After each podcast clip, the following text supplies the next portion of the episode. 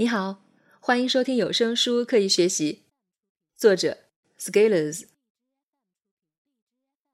结果的差距，终究是人的差距。二零一六年十二月，我在一块听听直播平台上开设了一场讲座，一小时教你建立英语核心技能树。我用了一个小时的时间，以 IT 从业者的视角，针对英语学习者。介绍我提出的英语核心技能树，用于指导他们学习、提升认知。这个讲座有近万人参加。那时一块听听平台刚刚建立，这个人数也不算太差。二零一七年三月，在北京雍和宫附近的一座四合院里，一百多位来自各个专业领域的专家与互联网行业的主要媒体相聚在一起，一起探讨知识付费的发展动向。这是一块听听第一次举行听听后院这样的线下活动，我很荣幸接到了邀请，成为这次活动的分享嘉宾，做了一场关于自媒体社群运营的报告。一块听听是一个在线分享平台，由李笑来老师的公司开发运营，成立仅四个多月的时间，付费用户就从零增长到六十余万人，于是才有了听听后院这场群星云集的盛大活动。得益于这一次活动，我也认识了许多走在知识付费领域前沿的朋友。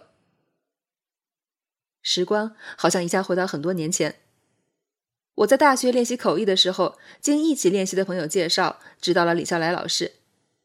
介绍标签是“很厉害的托福老师”。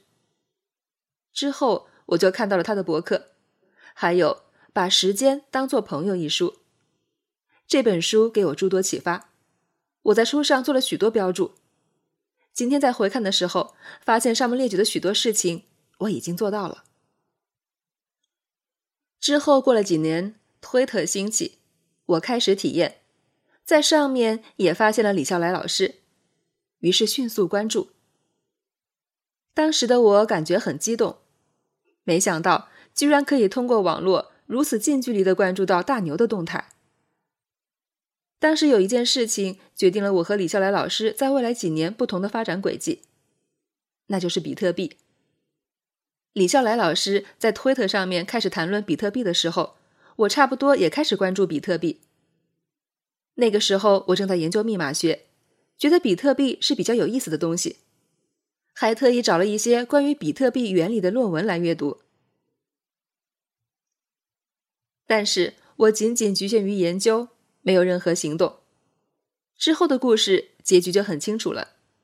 李笑来老师成了比特币大亨，但是我在比特币方面还是活在当时的那个永恒的当下。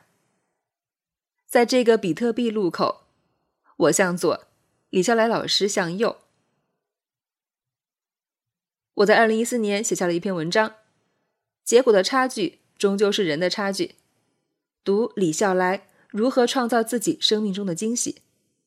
在文章中谈到了这段经历，现在仍然可以在网络上搜索。在那篇文章里，我的结论是：回顾曾经的自己，对于刚刚出现的好机会，若格局上狭隘，执行力与学习力不足，耐心缺失，心智不成熟，抓不住机会，真是应该的。结果的差距，终究是人的差距。但是好歹我们都在不断的绘制自己的未来，所以下一笔，请努力画好点。二零一五年，李笑来老师开设了公众号，并发起了共同成长社群。我在看到的第一时间便加入了。那个时候入群的门槛已经很高了，直到现在，我再也没有进过比共同成长更贵的社群了。在社群里。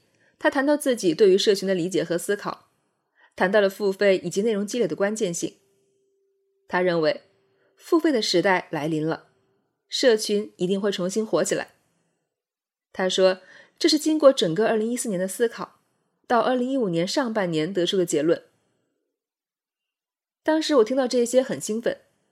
其实很巧合的是，我从2014年1月开始持续写作输出。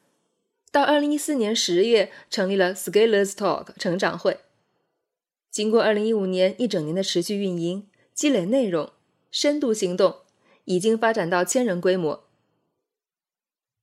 按照李笑来老师关于社群核心壁垒要素的理解，一个是内容积累，一个是付费社群。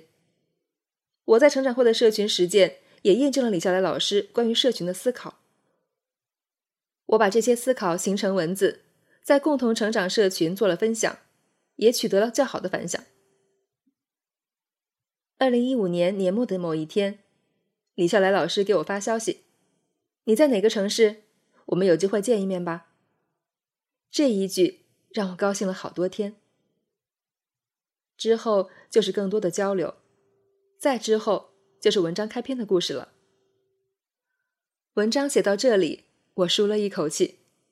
我们曾经在比特币的路口各自转向，六年之后，我们又一次同时面对一个场景。这一次，也许是社群，或者所谓知识付费，或者其他几年后才能明白的机会。然而，不同之处在于，六年前我只是一名把时间当做朋友的普通读者，李笑来老师不认识我，我也只是远远的看了一些文字，了解了一些趋势。然后就没有然后了。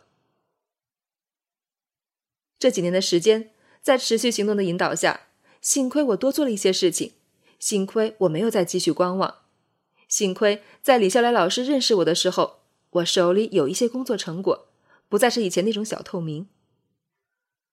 得到认可，能够与他共同交流，甚至能够有幸收到邀请，一起做些事情，这些。其实是对过去为成长所做的一切事情的最好的肯定。写下这篇文章的时候，我正在和李笑来老师团队策划新的合作。回顾走来的这一路，我的内心只有感谢和庆幸。感谢这个时代让我们有扁平式的连接机会，庆幸我自己多做了一些事情。这也许又能说明一些问题。如果结果有差异。背后的原因也必然是人有差异。